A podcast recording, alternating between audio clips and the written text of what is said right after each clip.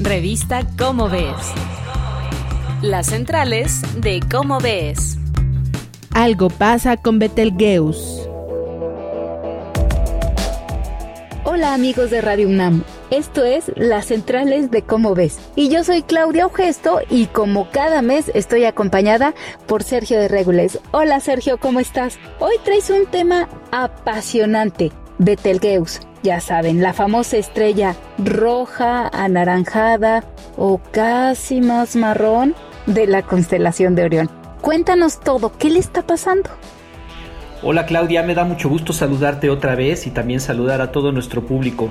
Hoy vamos a hablar del artículo Algo pasa con Betelgeuse de Daniel Martín Reina. Está en el número 261 de Cómo ves de agosto de 2020 y ya saben estos artículos los pueden encontrar en la página de la revista que es www.comoves.unam.mx. Son los artículos de portada de distintos números. Daniel empieza contándonos que Betelgeuse es la estrella más popular de la constelación de Orión. Betelgeuse es una gigante roja se ve muy anaranjada en el cielo. Es fácil de localizar porque Orión es una constelación muy popular que todo el mundo se sabe. Y Betelgeuse es una estrella muy brillante y anaranjada que está en uno de los rincones de esa constelación. Se encuentra a 640 años luz de nosotros, que es relativamente cerca, es una estrella cercana y tiene un diámetro de mil veces el del Sol, o sea, es, es una estrella muy, muy grande. Y hoy sabemos que las estrellas como Betelgeuse están en las últimas etapas de su vida la cual terminará pronto en una tremenda explosión de supernova.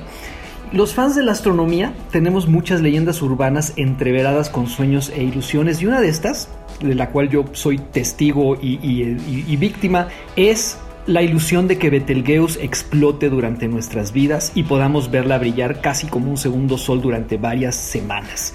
Incluso hay una estimación según la cual Betelgeuse podría explotar en cualquier momento, momento perdón, entre hoy y dentro de 100.000 años, lo cual es una gran emoción. Eh, no ha pasado hasta ahora. Pero por eso nos emocionamos mucho los fans de la astronomía cuando a partir de octubre de 2019 Betelgeuse empezó a oscurecer tanto que se notaba a simple vista. Yo cuando vi la noticia esa noche salí a ver eh, Betelgeuse y en efecto se veía mucho más chiquita de lo que es normalmente. Eh, muchos pensamos que podía ser la señal de una explosión inminente, por supuesto. ¿no? Ahora, inmediatamente muchos, muchos astrofísicos dijeron, bueno, no, esta no sería la forma en que se anunciaría una explosión inminente, pero pues quién sabe, a lo mejor sí. Total que vivimos varios meses muy emocionados, pero había que ser muy cuidadoso porque por supuesto podía ser otra cosa. Y Daniel aprovecha el artículo para contarnos cosas asombrosas acerca de Betelgeuse, ¿no? y todo lo que sabemos acerca de su tamaño.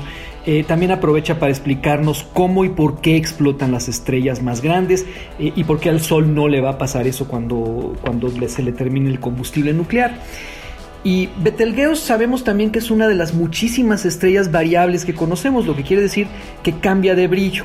Y Betelgeuse cambia de brillo de una manera más o menos errática, no tiene un periodo como otras muchas estrellas que sí lo tienen, no tienen una, variación muy regular. Betelgeuse no, pero la verdad es que nunca había cambiado de brillo tanto como en esta ocasión.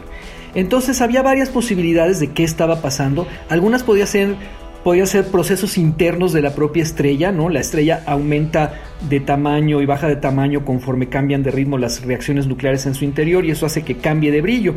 Eh, a lo mejor esta era una de esas variaciones, pero a lo bestia.